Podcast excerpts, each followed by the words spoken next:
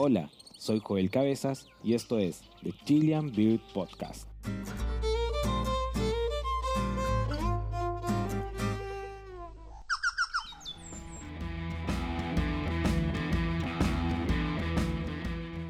Eh, hola a todos, espero que estén todos muy bien. En esta ocasión estoy con Ignacio de Los Ángeles Nativo, con quien vamos a tener una tertulia eh, en relación a la observación, a la fotografía de naturaleza y cómo esta puede de alguna manera impactar en la conservación, en la percepción que tienen las personas sobre la naturaleza hoy en día, en el siglo XXI, y también cómo la apreciación del arte asociado a la naturaleza puede de alguna manera estar distorsionando la imagen que tenemos de esta. Hola Joel, eh, gracias por la invitación. Eh, en un tema sumamente interesante, eh, temas que, que nos llevan a la reflexión en torno a observar nuestras propias prácticas como seres humanos, en el amplio sentido de la palabra, o sea, desde la fotografía, desde la estética, desde la belleza, desde la observación, desde la contemplación, eh, en la naturaleza. ¿Y por qué hablo de la naturaleza? Porque es lo que nos llama hoy en día a, a reflexionar con todas las temáticas que están puestas en la mesa, en la, con, en la conjetura y en la coyuntura nacional. Así que agradezco la invitación y espero que podamos sacar hartos temas a la luz y, y profundizarlo. Sería muy interesante. Así es, de hecho ahora eh, este tema que vamos a hablar ahora, eh, como bien dice Ignacio, tiene mucha importancia sobre todo con lo que estamos viendo ahora, el impacto que están generando los incendios, sobre todo en, en Chile. Y bueno, en este caso está, le está pasando al hemisferio sur, pero cuando toque el verano en el hemisferio norte lo más probable es que ocurra lo mismo.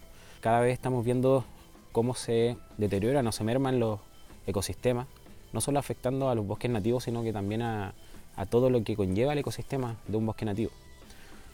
Y es por eso que también la reflexión de la que habla Ignacio tiene que ver con el, con el impacto que estamos teniendo también nosotros en las redes sociales, eh, ya sean de fotógrafos profesionales, amateur o gente que simplemente está iniciándose en la observación de naturaleza.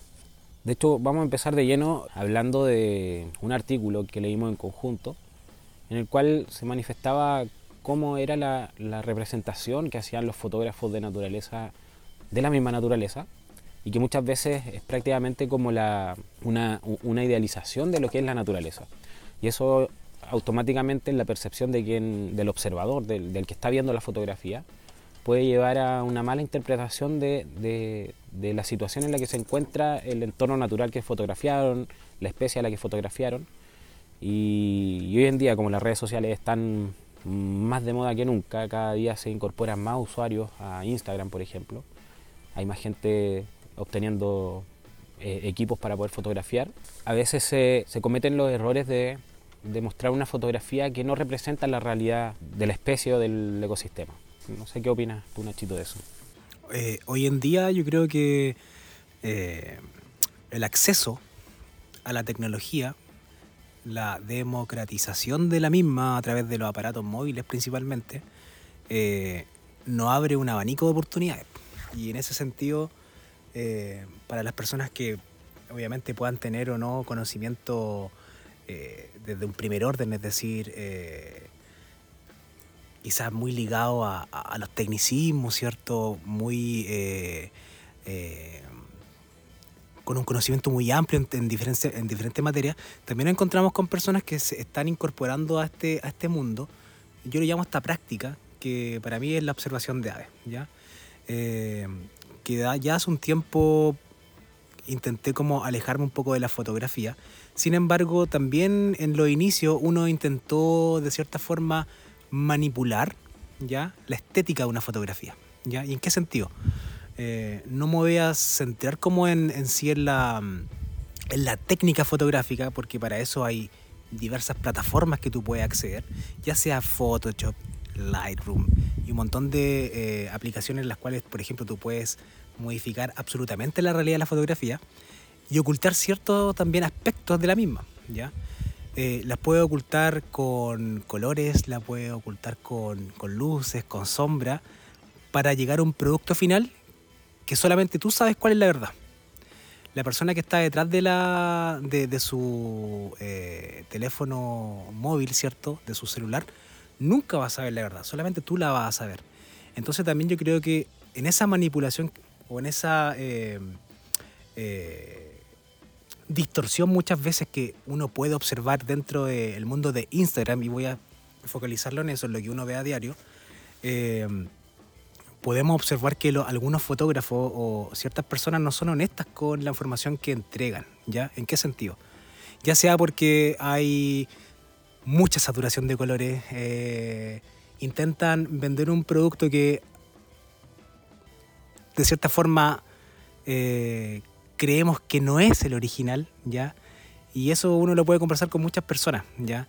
Eh, quizás ciertas especies que han sido o manipuladas o eh, no sé, el caso de la, de la, misma especie o los fotógrafos que dan carnadas, por ejemplo, en las pelágicas, ¿cierto? El mismo uso de playback, que también uno, y uno hace la autocrítica, también lo he hecho en ciertas oportunidades, pero uno al observar las pruebas prácticas, como fue la introducción de, mi, de esta presentación, uno se tiene que observar, ¿ya? Uno se tiene que observar. ¿Y cómo se observa uno?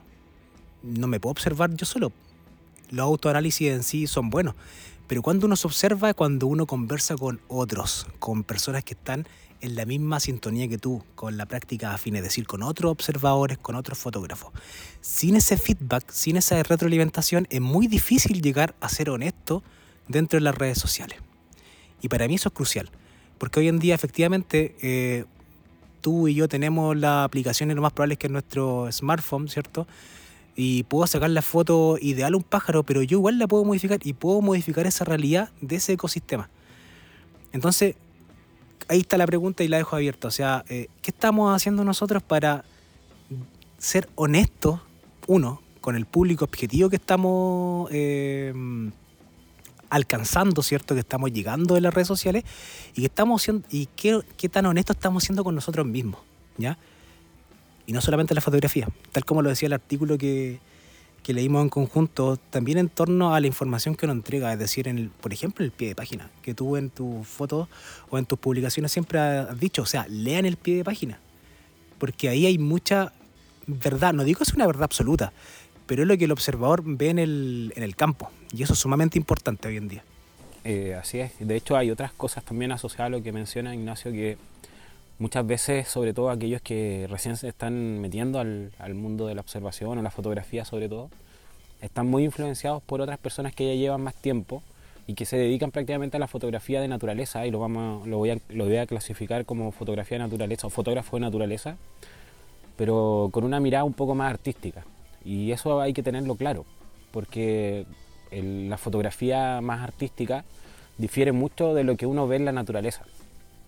Y aquí voy con eso y pongo ejemplos claros, como uno de, ellos ya lo mencionó Ignacio, que es por ejemplo la saturación de colores en paisajes, eh, el uso de un montón de filtros en paisajes.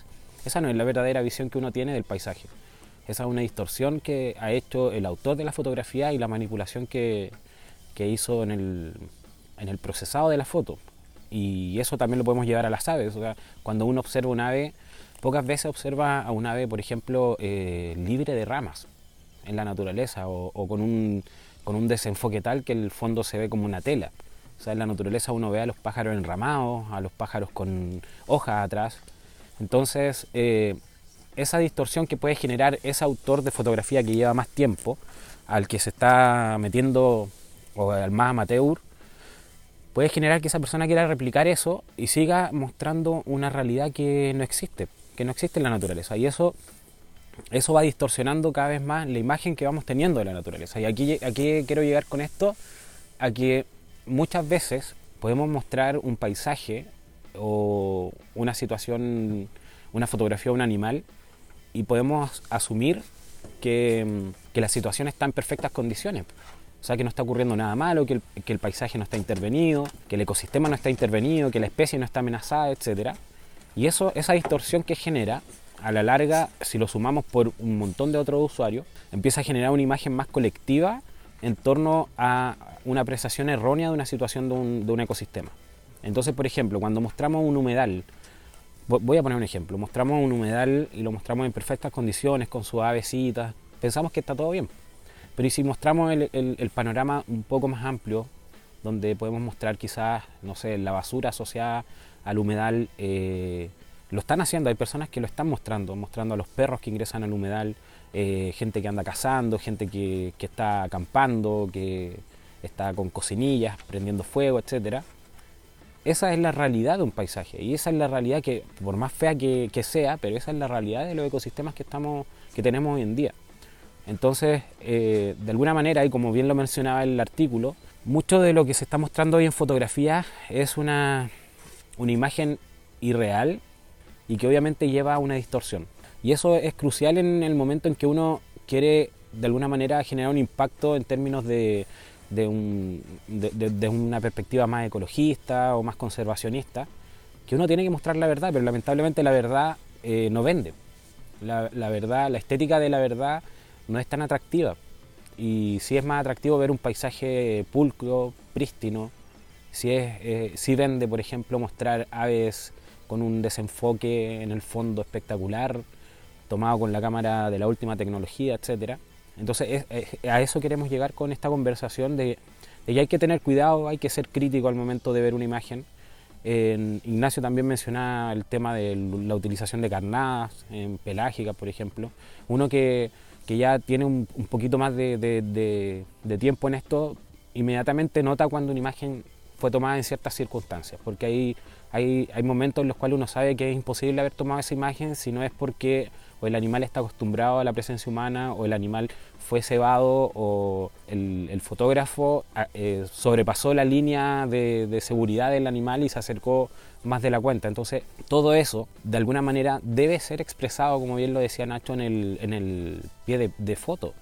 Deben, deben ser sinceros, deben decir, esta imagen por más bonita que sea, fue tomada en estas circunstancias, esta foto fue tomada en estas circunstancias, en un entorno que estaba de tal manera, porque eso va a dar información que va a permitir entender al, al que está consumiendo tu contenido, va a permitir entender en qué situación se encontraba el ecosistema en el cual estaba en, al momento de sacar la fotografía.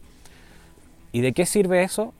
De generar conciencia. Si al final de eso se trata todo esto, o sea, uno no sube, o por lo menos yo, Ignacio también sé que no lo hace de esa forma, no subimos estas fotos solo porque queremos un like o solo porque queremos ser uno más en Instagram. No, al contrario, queremos enseñar, queremos mostrar, queremos de alguna manera eh, crear conciencia. Yo lo he intentado por mucho tiempo con el tema de los búhos, de un poco desmitificar a los búhos, pero mucha gente de la que, de, de la que pone like yo sé que no, no lee el pie de foto y eso es crucial, pero también hay muchas personas que suben fotos muy interesantes, muy bonitas y no le agregan nada. Y ahí están perdiendo una muy buena instancia para enseñar, para generar conciencia. Entonces al final todo esto se resume y, a, a, que hay una distorsión por un lado de, de, de la, la, percepción que tiene la gente de la imagen que toma el autor y después también hay una falta de compromiso también del, de la persona que se considera fotógrafo de naturaleza, de llevar a la persona, al espectador, a, que cree conciencia o tenga un cambio en la forma que tiene de ver de, de, ciertas situaciones. Porque también hay que entender que mucha de la gente que consume el contenido de naturaleza no es experta en el tema. Y eso no es ningún pecado, pero ahí es donde tenemos un público que quizás está hambriento por conocer y debemos cumplir ese rol. No solamente subir las fotitos bonitas, no solamente eh, tener seguidores, no solamente vender un curso, no solamente vender una experiencia. Eh, también eh, tenemos un rol importante que si estamos haciendo uso de la naturaleza para sacarle una foto, para vender un curso, también tenemos que entregar algo a cambio y yo creo que ese pequeño granito de arena que podemos hacer todos los que somos usuarios y, de alguna manera sacamos provecho de la naturaleza es devolver la mano creando conciencia. ¿Cachai? Y bajo ese punto de vista, eh, lo hablamos anteriormente en torno al, a utilizar la naturaleza como un medio o, un factor utilitarista, ¿cachai? Como en torno a um, utilizar la natura, utilizar las aves. Yo no digo que esté mal, pero mientras haya honestidad de por medio, yo creo que se valora mucho más. Eh, entonces, por ejemplo, pongo el caso de los paisajes. Pues los paisajes quiero plasmar un, un paisaje utópico, onírico, con bellos colores, eh, con cielos difuminados, con cielos azules. O quizá hay un árbol que no me gusta mucho porque quizá desentona del resto, eh, porque tiene colores quizás más marrones y todo el otro bosque tiene tonos verdes. Entonces voy a intentar modificar ese, ese color para llegar a una verdad, ¿cierto? que el común de los mortales, al observar la fotografía, no la van a ver. ¿Y en qué recae esto? Y vuelvo a ser enfático en, este tema porque igual me, me, apasiona mucho el hecho de, de, ser honesto. Ya si acá, al final de cuentas, cuando tú estás vendiendo un producto, eh, que son, o sea, o sea eh, perdón, eh, material audiovisual, ¿cierto? Fotografía, y esto se lleva a la práctica con reel, ¿cierto? Con historia. Y muchas veces los mismos perfiles de, de los aficionados, de los fotógrafos profesionales, de las personas que crean contenido en torno, por ejemplo, a ciencia, como el caso de Joel, o en mi caso, que intentamos llevar el, contenido como al, ámbito de la salud mental, eh, en muchos de nuestros eh, perfiles ah, se habla como de, no, acá se habla sobre educación ambiental, acá se habla sobre conocer para proteger. Pero ¿hasta qué punto hacemos eso? Carne, ¿ya? Lo hacemos a través de la fotografía solamente para ganar el like, modificamos eh, esa, ese entorno natural y lo acoplamos a mí, ¿verdad? Porque yo tengo una concepción, por ejemplo, en torno a lo que decía Joel. Si yo me dedico a la fotografía como artística, en torno a, ciertos patrones eh, estructurales de la fotografía, a, que el pájaro, por ejemplo, me salga desenfocado porque eh, se ve una estela detrás del pájaro yo vendo esa fotografía como algo sumamente artístico, perfecto. Pero en tu perfil tienes que poner que mi fotografía son bajo ese precepto, ¿ya? Tú no puedes venderte como un fotógrafo de naturaleza o un observador de aves cuando eh, estás haciendo todo lo contrario. Y hago hincapié principalmente en tener a la naturaleza como un factor utilitario, ¿ya? Eh, y de eso también se habla hoy en día en torno a contemplar la naturaleza como está. La belleza está ahí. Y la belleza, de cierta forma, podríamos discutir que puede ser subjetiva, sí. Pero al observar, por ejemplo, un árbol, vamos a ver que el árbol tiene follaje, tiene colores que nadie podría discutir. Quizás podríamos entrar como allá temas como químicos, eh, temas de luminosidad, pero el árbol es verde, ¿ya? Y el que quiera discutir lo contrario, podemos entrar en eso. ¿ya? Pero cuando empezamos a modificar, a configurar esa fotografía para mi verdad, ¿cierto? Para satisfacer mi expectativa, mis necesidades, yo creo que entramos en un terreno álgido, en un terreno eh, muy eh, pedregoso. Y Joel dijo algo sumamente interesante. Las personas que tienen hartos seguidores, que llegan a mucha gente hoy en día, eh, tienen que entender que hay muchas muchas, y no ya por la pandemia, ya hemos dejado atrás la pandemia y hay un montón de personas que están iniciándose en la fotografía naturaleza, ¿ya? Y esa fotografía naturaleza, estas mismas personas que siguen estas personas que tienen, no sé, 100.000, 200.000 seguidores, van a intentar replicar algo similar. Entonces, tienes que ser un modelo a seguir, ¿ya? Eh, no digo que seas eh, el Papa ni sea Jesucristo, no, no, no digo eso, sino que tienes que ser una persona que vaya con, insisto, no la verdad absoluta, pero ser honesto. Honesto ni siquiera con tus seguidores, ser honesto con lo que observas, ¿ya? Con lo que observas a diario, con las cosas más simples, desde una mariposa, el pasto, los árboles, los, los pájaros, pero sé honesto, ¿ya? Esta verdad en este momento no va a estar madura, pero con el pasar del tiempo, como me pasó a mí, insisto, a mí me gusta hacer autocrítica porque yo creo que hoy en día a nuestra sociedad le falta la autocrítica. En ciertos momentos, obviamente, se cometieron muchos errores dentro de esta, esta práctica de la observación de ave donde modifiqué, por ejemplo, fotografía en torno a los colores, eh, quizás se usaron en algunos momentos playback con algunas especies, pero está bien decirlo, verbalizarlo, no callarlo, ¿ya? No callarlo. Lo mismo por los fotógrafos que que siguen, por ejemplo, mamíferos, eh, lo mismo, o sea, cae para ellos. Sean honestos con su práctica. Si son honestos con su práctica, yo siempre digo, yo cuando me voy a dormir a la cama, no tengo nada que reprocharle a nadie, me voy tranquilo. Pero si no, hago la autocrítica. Y eso es sumamente importante hoy en día, en esta sociedad que eh, se basa en, la inmediatez. O sea, hoy en día te pueden juzgar por una foto y más adelante te van a juzgar por otra. Y quizás voy a estar diciendo la verdad, pero siempre va a haber gente que va a tener ciertas cosas que decir en torno a ti y eso no tiene que afectarte. Porque si tú estás tranquilo con lo que observaste, va a estar todo bien.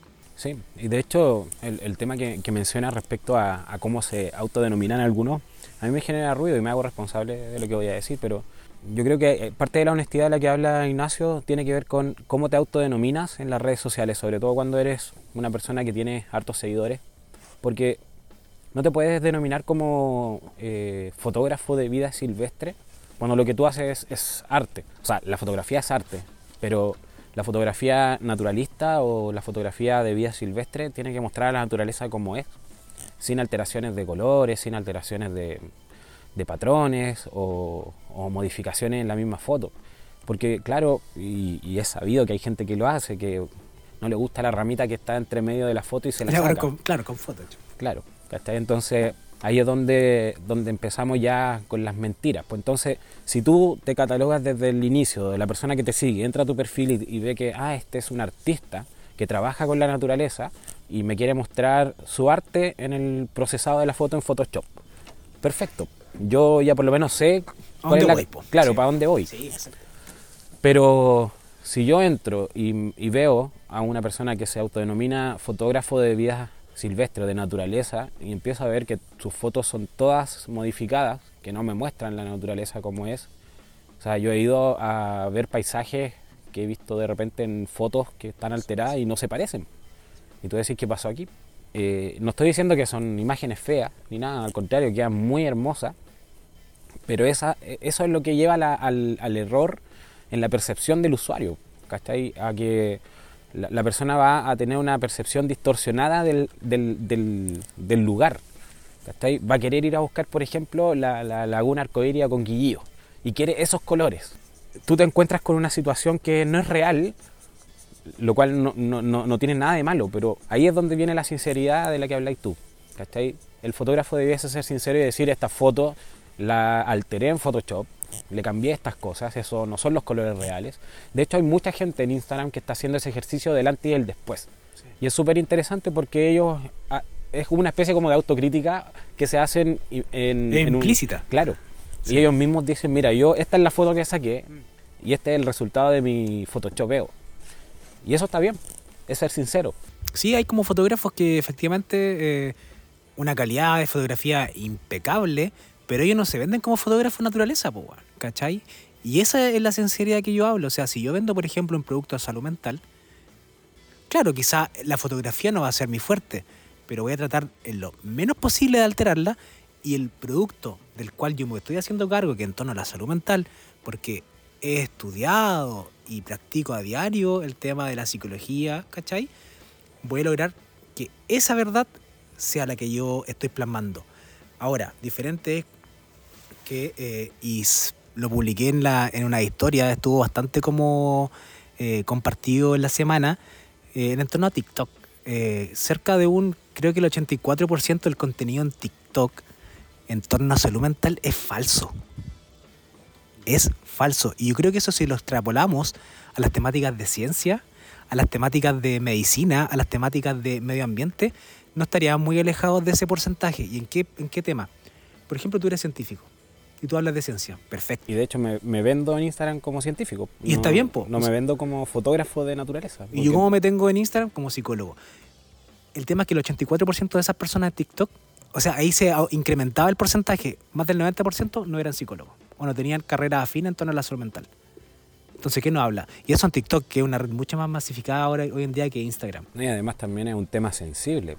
O sea, no es un tema del cual... Claro, no es un tema como ir a comprar pan o ir a comprar a Home Center algún lugar una herramienta, no. Está hablando que la gente se suicida, eh, hay trastornos de ánimo que están eh, por las nubes, producto de la pandemia, porque hay sobrediagnóstico, hay patologías que antes no se estaban dando en cierta edad y ahora se están dando. Lo mismo que el caso tuyo en torno a la ciencia. O sea, tú, la persona que entra a tu perfil, lee tu... Eh, claro, el pie de foto, ¿cierto? Donde tú te presentas y tú hablas ahí quién eres tú.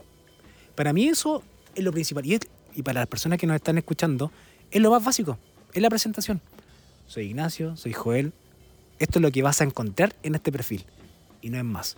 O sea, acá tú no vas a encontrar eh, la fotografía como eh, una obra artística, como... Eh, de hecho, creo que nunca te he visto una fotografía como muy alterada, ya nunca ha sido como tu, tu juego.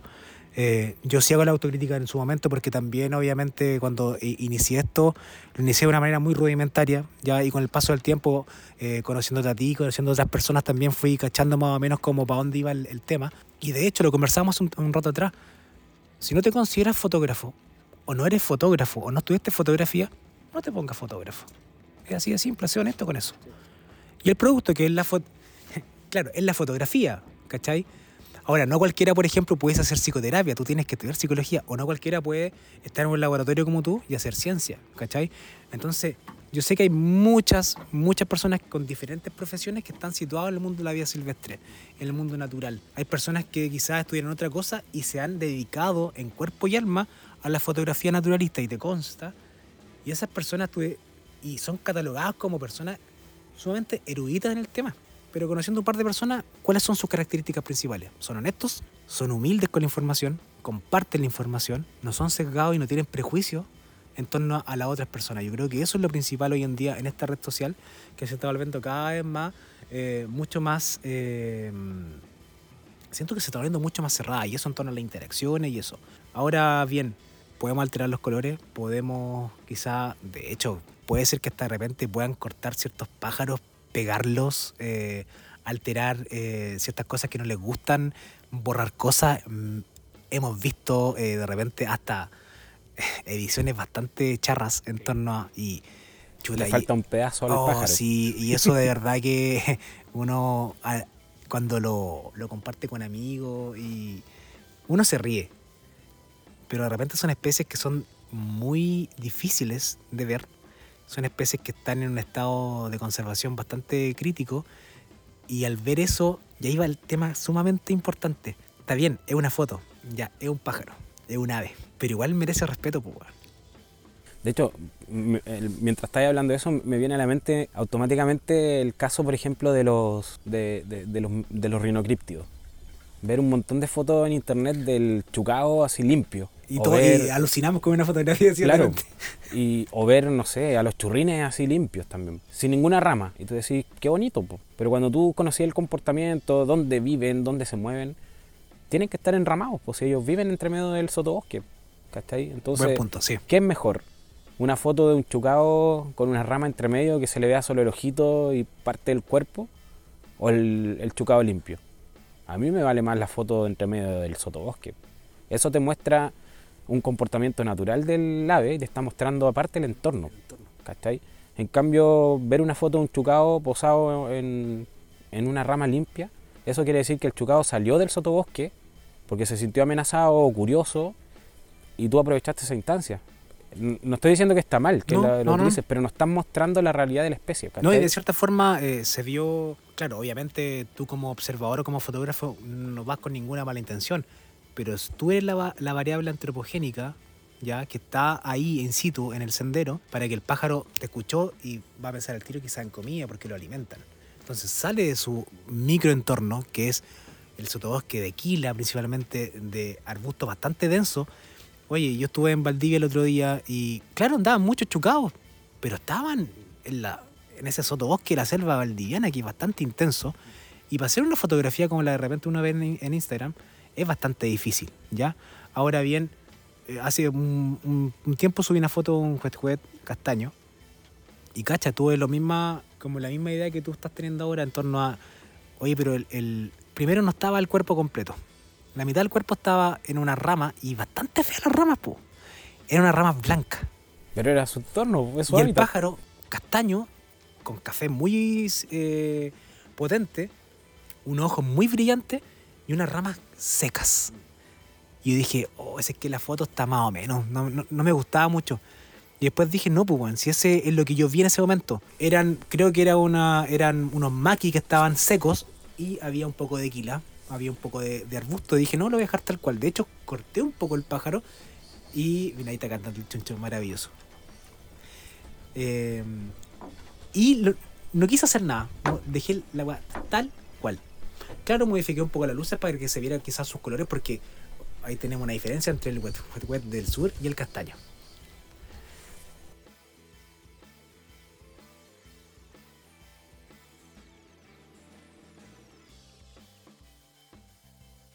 Sí, el chunchito acá que, bueno, para las personas que han visitado la casa, En especial para Ángelo y Jorge, eh, sí, para acá el chuncho canta harto. Sí, no, es, es interesante ese tema, y buen tema el de los rinicriptios. Y, Sí, y pasa con muchas otras especies, la Bueno, verdad. rapaz igual. Y, y eso, a ver, y aquí trataré de hacer una aclaración, que no es que estemos sentenciando a un tipo de fotografía o a algún tipo de observador fotógrafo. Yo creo que todo está permitido, cada uno puede hacer lo que quiera con su tipo de fotografía, pero como bien dijiste tú, lo, lo- lo- primordial yo creo que sería la honestidad, porque eso, eso es lo que al final el, el usuario, el que va a ver tu, tu publicación, ya sea en formato de post o reel, lo que sea, eh, va a asimilarlo y va a entender que él puede que no se encuentre con esa situación si no es bajo este, ese contexto en el que tú la pillaste. O sea, eh, por ejemplo, explicar que ese chucao apareció ahí porque es un chucao que está acostumbrado, por ejemplo, a la presencia humana y a que les den comida, por decir algo. Entonces, porque la, la persona quiere esa foto después y va a buscarla y quizás va a cometer algunas prácticas antiéticas para poder lograr esa foto. ¿Cachai? Que ahí entramos en otro tema de las conductas que hemos tenido todos los que nos metemos a este mundo del, del pajareo.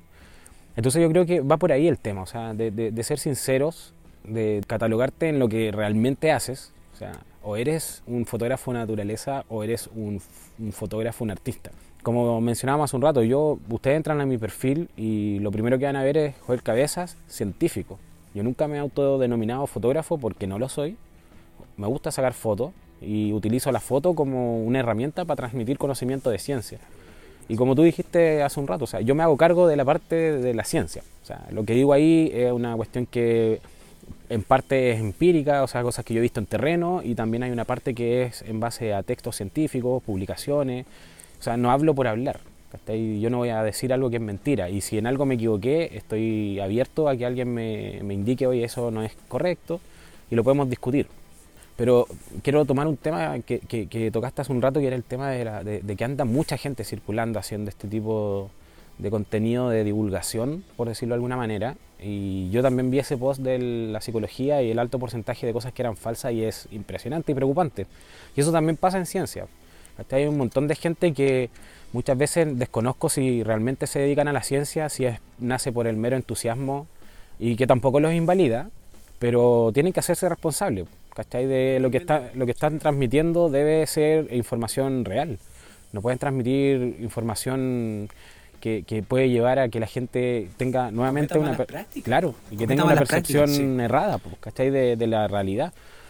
Uno se encuentra con muchos divulgadores que se llaman divulgadores científicos en las redes sociales que hablan un montón de cosas que tú decís, ¿de dónde sacó eso?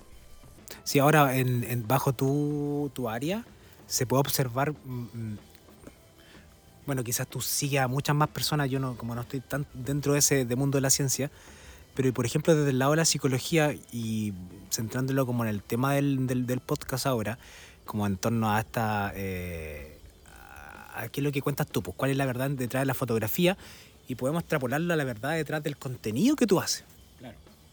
Y ahí nos vamos en otro tema que es muy profundo y súper interesante, porque el contenido tiene varias aristas, po, ¿cachai? Por ejemplo, el contenido que hace Chilean Beauty, que es Joel, eh, bueno, ciencia, ¿cierto? Pero te habla de, muchos aspectos de la ciencia.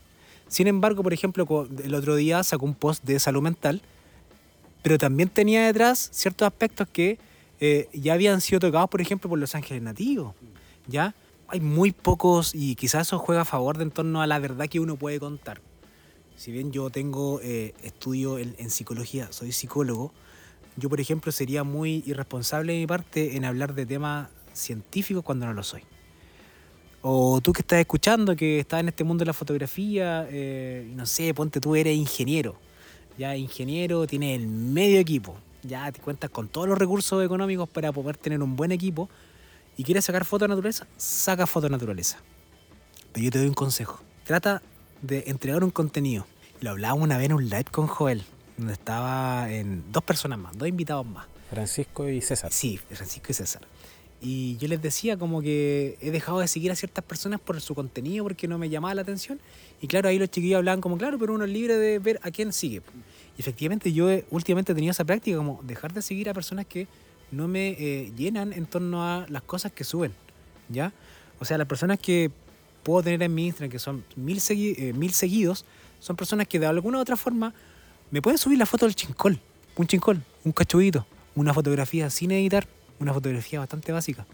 Pero yo meto un su perfil y es aves de la octava región. Perfecto, eso es lo que usted me está vendiendo y yo lo valoro.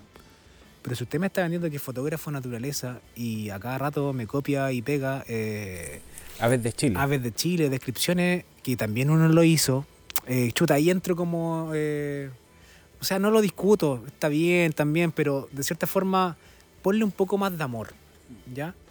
Ya, y ese otro tema, ponle constancia. A ver, yo creo que cada uno es libre de hacer. Aquí yo no puedo decirle a la gente qué, No, qué hacer. ¿cierto? No.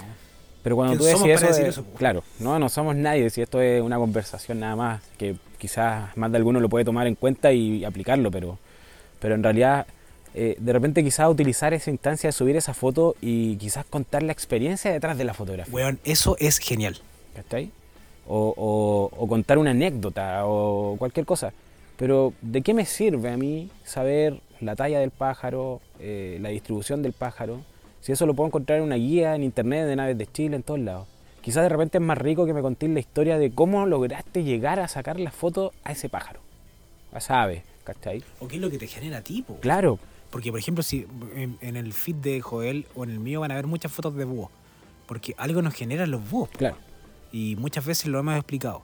Pero, por ejemplo, si tú le sacas fotos a Rinocriptio y te gusta eso, y cada vez me pone el, extraído o, citado en Aves de Chile, o La Rock, o Evirt, eh, chuta, eh, insisto, esto se basa en torno a confrontar lo que estimo, lo que amo, versus lo que me da un poco lo mismo.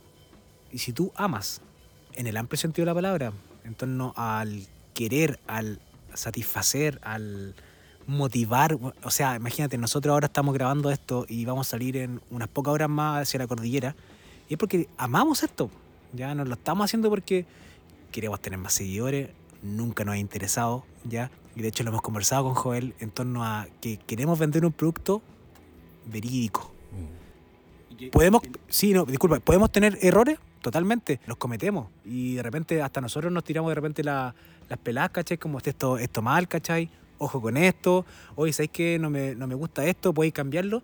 Y tenemos hacer esa re- retroalimentación. Para ustedes los que están escuchando, que se puedan juntar con un grupo de amigos y de repente, no sé, por el torno a sacar la misma foto. Mm. Y de repente yo veo, chuta, digo, y de repente sigo a la, no sé, a, no sé, tres personas que suben la misma foto y me venden la misma descripción. O nada. Algo, o nada, o puros hashtag. Entonces, volvemos al tema inicial. ¿Qué verdad me estáis contando? ¿O cuál es el objetivo de qué quieres lograr con esa foto? O sea, si tú vas a lograr, o sea, si tú, o, o- o si tu tu eslogan es en torno a la educación, insisto, vuelvo a eso porque hoy en día, y con lo que Joel decía en, en la introducción de este podcast en torno al tema de los incendios y eso, oye, si para nadie es casualidad esto, o sea, esto se veía bien hace rato. La educación ambiental es algo, es hay algo que hay que darle más fuerza en todos los contextos. Y si tú tienes una, una vitrina de mil, dos mil seguidores, que Uno. 50, uno, oye, que ese uno, o que dos o tres personas, cachen que, por ejemplo, no sé, por la turca, sus conductas son en tales ecosistemas y que te lo pillaste en un riachuelo que es diferente, o sea, y es muy difícil verla en ese, en ese ecosistema, a la gente le va a llamar la atención. Y te lo- tú me puedes decir, no, pero ¿cómo vos? Sí, pues sí. Lo que pasa es que cuando uno habla desde el sí mismo, ¿cachai? Cuando uno mete un poco más de emoción en el texto, cambia un poco la percepción. Cambia la percepción y te lo dice una persona que eh, ha tenido un, un crecimiento bastante orgánico, bastante eh, sumamente eh, lento en redes sociales, pero contando una verdad que hasta el momento no me ha hecho tambalear. ¿Cachai? Entonces, cuenten la verdad, cabros. Y eso, se- eso es como lo que le podemos decir. En esencia es eso. Tampoco estamos criticando de alguna manera lo que hace lo que hacen en las redes sociales con sus cuentas, ¿cachai? O sea, son libres de hacer lo que quieran. Otra cosa importante que a mí me llama la atención eh, de repente en las cuentas es que si están metidos en esto de la fotografía de fauna, eh, yo me imagino que es porque aman la naturaleza de alguna manera. Y amar la naturaleza eh, sin ver a la persona yo lo puedo, lo puedo percibir en cómo la persona me expresa lo que, lo que dice amar, pues, ¿cachai? O sea, yo de repente veo cuentas y sigo cuentas que noto a la persona apasionada por lo que hace, apasionada por, por la fotografía que toma. Y eso yo lo he dicho en otras situaciones en las cuales yo encuentro que hay gente que le gustan ciertas especies, pero no las aves, en general. ¿Cachai? Porque yo, por ejemplo, no desperdicio oportunidad si me pillo un chincol, si me pillo cualquier pajarito. Pero hay gente que no. y yo me he topado con gente que desprecia especies. Y, ahí es donde ya empezáis a darte cuenta de que parece que no es amor por las aves. ¿cachai? Por ejemplo, yo sé que las cotorras argentinas están dejando la embarrada en muchos lugares, cuánto desprecio. pero para mí es un ave. Y si yo me encuentro con una cotorra argentina, y, le tomaré una foto. po, ¿cachai? Eh, si me encuentro un mirlo, también le tomo una foto porque es el ave. El ave no es culpable del impacto que está generando producto de una conducta humana en su momento de haberlo introducido. ¿cachai? Entonces yo amo a las aves en general. Yo sé que tú también, ¿cachai?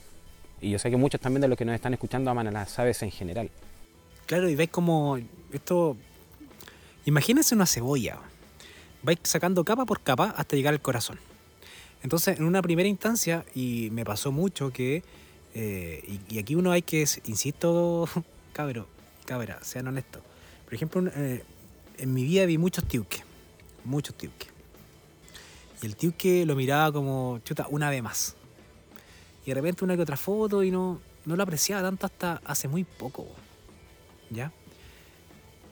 Y a diferencia, por ejemplo, del chincol, creo que el tiuque no tiene tanta eh, repercusión como el chincol.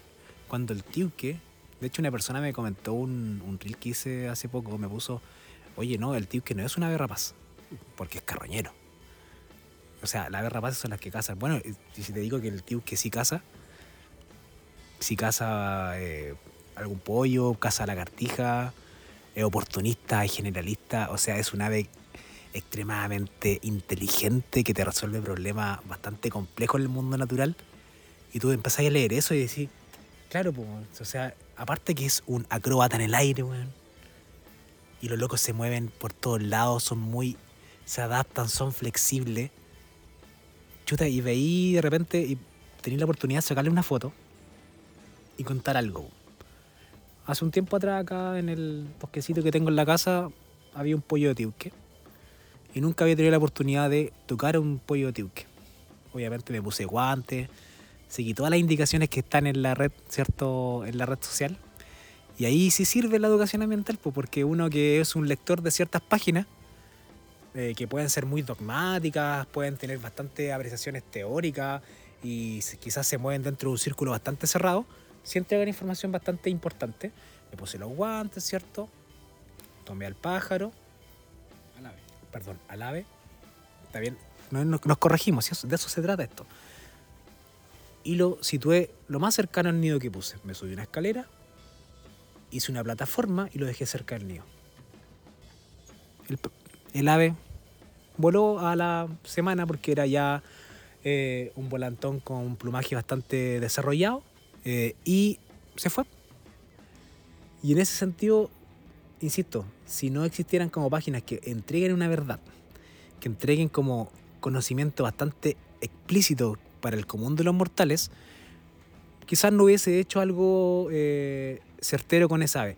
Y ahí me enamoré de los tiuques. po. Y ahora me gustan los tiuques.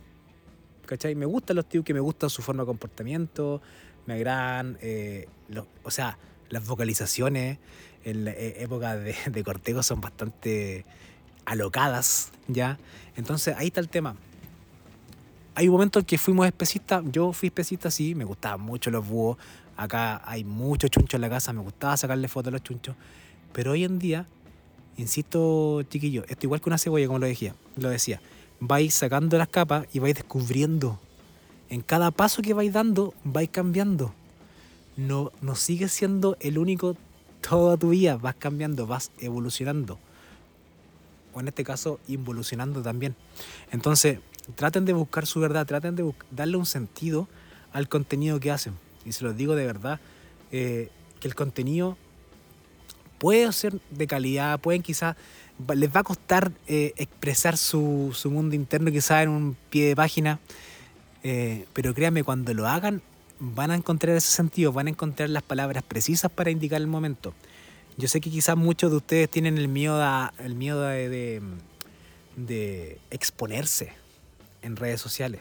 Y en ese sentido, al exponerse en redes sociales y exponer una foto tal y como tú la ves en la realidad, le estás diciendo al, a tu público objetivo, sabes que eso es lo que yo observé, esto es lo que yo sentí, esto es lo que viví y la subo. Que tenga 50, 100, 120 likes, dos comentarios, pero eso es lo que hay, no hay nada más. Bueno, eh, eh, algo parecido después de lo que estáis diciendo, se me viene a la cabeza, eh, por ejemplo, en el tema de los mamíferos. Según lo que yo veo en redes sociales, para mí el único mamífero que existe en Chile es el puma. Sí, y el zorro. El, el puma y el zorro. Y yo entiendo que los mamíferos son mucho más complejos de avistar y un montón de cosas, pero es lo único que conozco. Pumas, zorros. Y un puma en la Patagonia. Claro, Y esa es como, el puma es de la Patagonia, con las torres del Paine atrás. claro. Sí. Y si no, en Santiago. Sí, anda, o- en, en- O en alguna minera que le saca Claro. una foto. O bueno, la guiña también que está bastante Sí. últimamente. Sí. Eh, Pero eh, a lo que voy, o sea, no, no es como... disculpa, ¿cuántas de esas fotos de Puma eh, serán efectivamente. sacada en naturaleza 100%, Sí. así como sin intervención humana, no sé, lo pongo en duda. Sí. Pongo en duda muchas de esas fotos. No sé. No lo sé. Yo tampoco. Y... Algún momento lo vamos a descubrir cuando algún viajemos momento, allá. cuando viajemos a Por la nuestra- Patagonia, Por nuestros propios medios. espero tener mi, claro, viajemos a la Patagonia, espero tener mi foto retrato de un puma eh, a solo unos metros de él comiendo un guanaco. Espero esa foto algún día. Esa es la distorsión de la que yo hablo, pues, ¿cachai?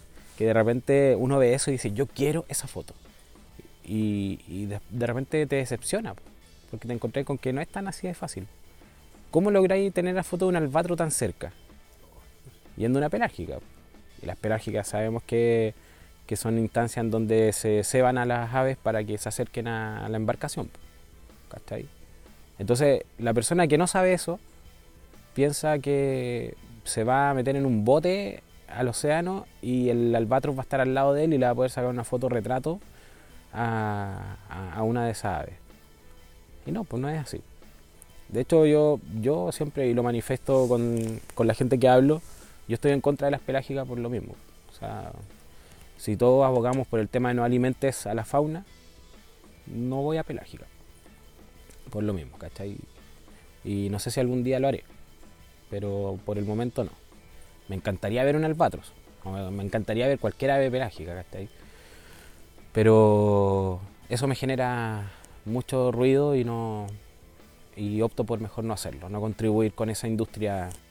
Y sabéis que esas malas prácticas, eh, que están, al- algunas malas prácticas, sí, eh, quizás dentro del universo de las malas prácticas, quizás no el 100% tiene una, una repercusión negativa en el ecosistema por X razones, porque también eh, la naturaleza es bastante sabia, bastante dinámica, es un organismo complejo, no es estática.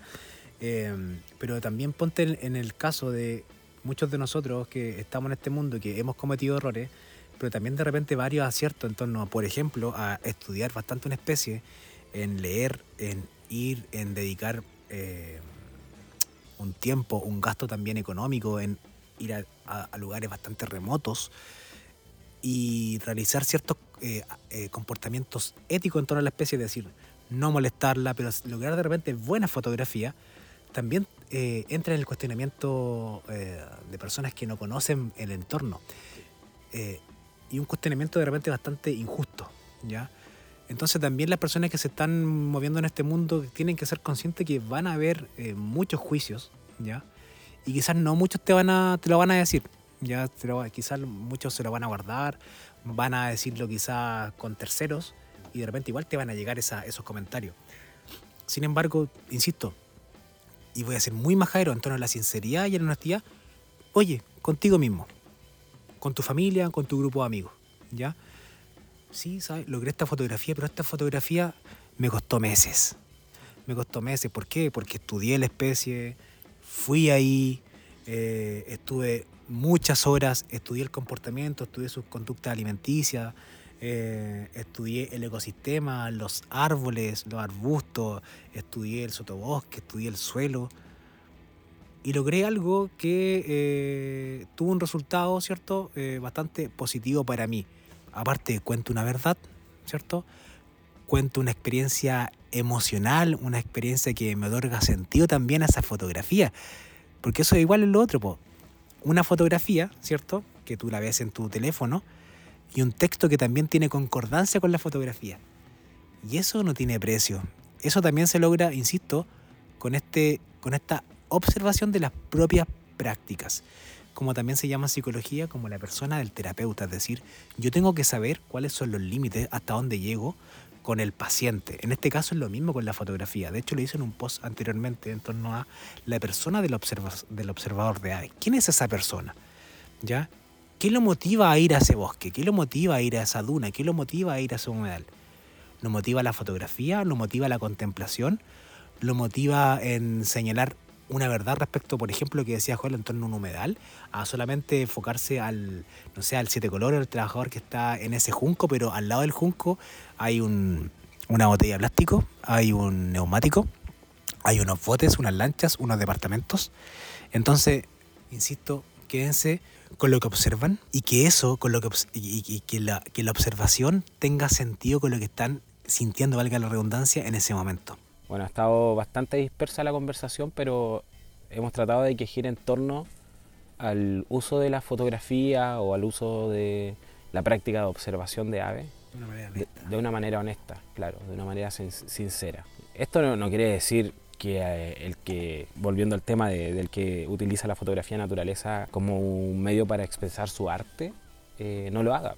Es simplemente que todos seamos eh, lo más sincero posible en el contenido que entregamos para que el espectador trate de tener, tener un, juicio también lo más sincero posible de lo que está observando en la fotografía y, leyendo también en el, en el caption, en el, en el pie de, de, foto. Entonces, por eso es que queríamos conversar este tema más que nada a raíz del artículo que leímos, que está bastante interesante, que lo voy a compartir también para que para que lo, lo, puedan leer, está en inglés, pero, pero hay formas de que lo puedan traducir si no se manejan en inglés. Y, y el mensaje final en realidad es ese, o sea, eh, ser sinceros, transmitir el amor que sienten por la naturaleza, eso créanme que va a tener un impacto en otras personas, en sus seguidores. Yo siempre me he preguntado qué pasaría si pudiésemos practicar la fotografía o la observación de aves sin que existan las redes sociales o las plataformas para subir fotos.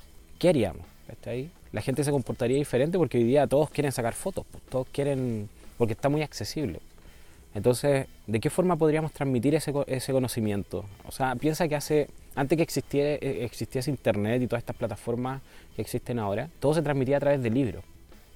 Y los fotógrafos igual se encargaban, cuando tú veías las fotos, las fotos eran bastante bonitas, algunas artísticas también, pero no habían herramientas como para modificarlas a tal punto de que, como se hace hoy en día, o sea, habían formas de modificar la foto. Pero uno podía ver el, tigre en la selva, por ejemplo, donde vivía, el león en la sabana. Fotografías que mostraban tanto al animal no con tanto detalle, no se le veían los pelos uno por uno, ¿cachai? Pero tú veías al guepardo en la sabana, con una manada de ñúa en el fondo, ¿cachai?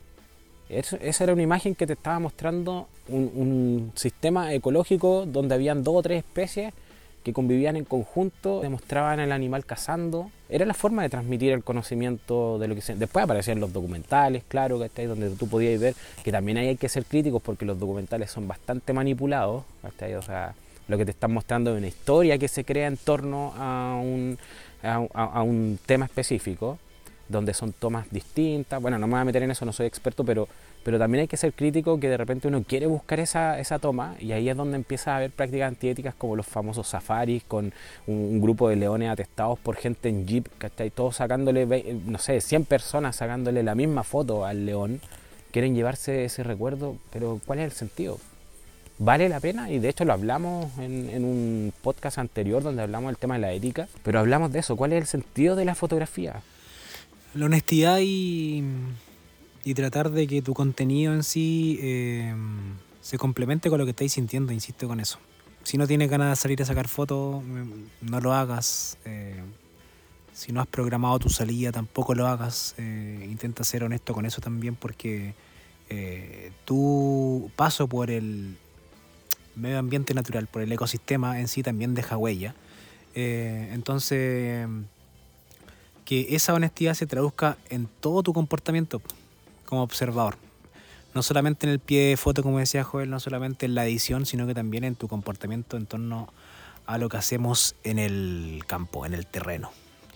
Eh, ha sido una buena conversación, la verdad es que, mm, insisto, puede ser dispersa, pero el tema da, es muy amplio siento que no tiene márgenes, no tiene límites claros porque eh, tiene que ver con el comportamiento humano.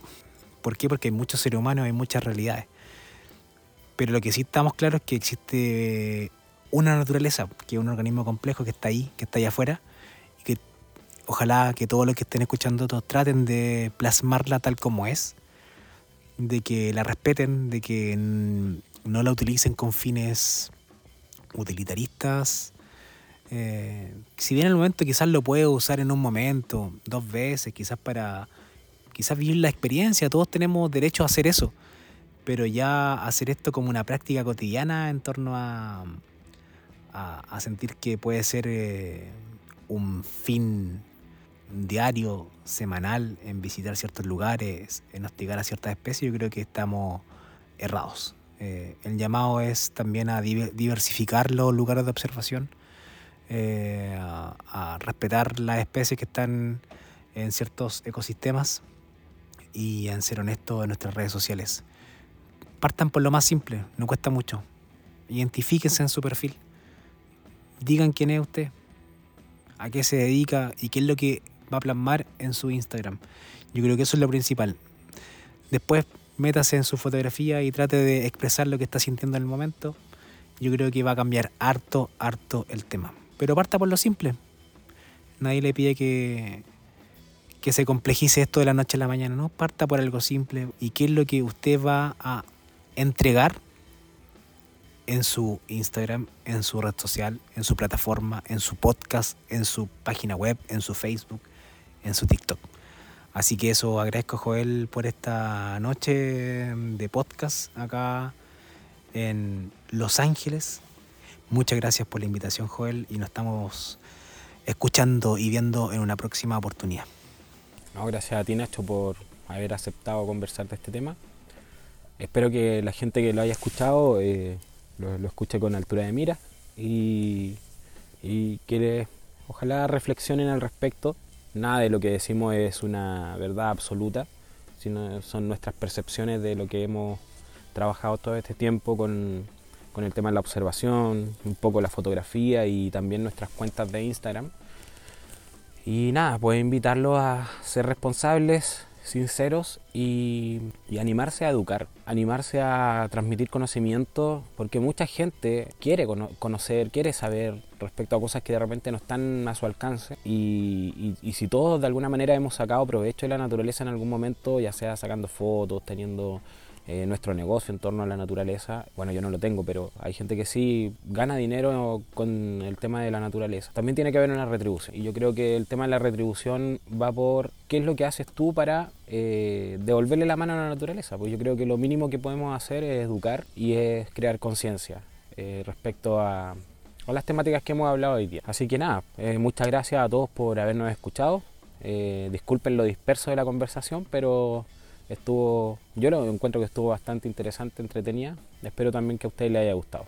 Nos escuchamos en un próximo podcast.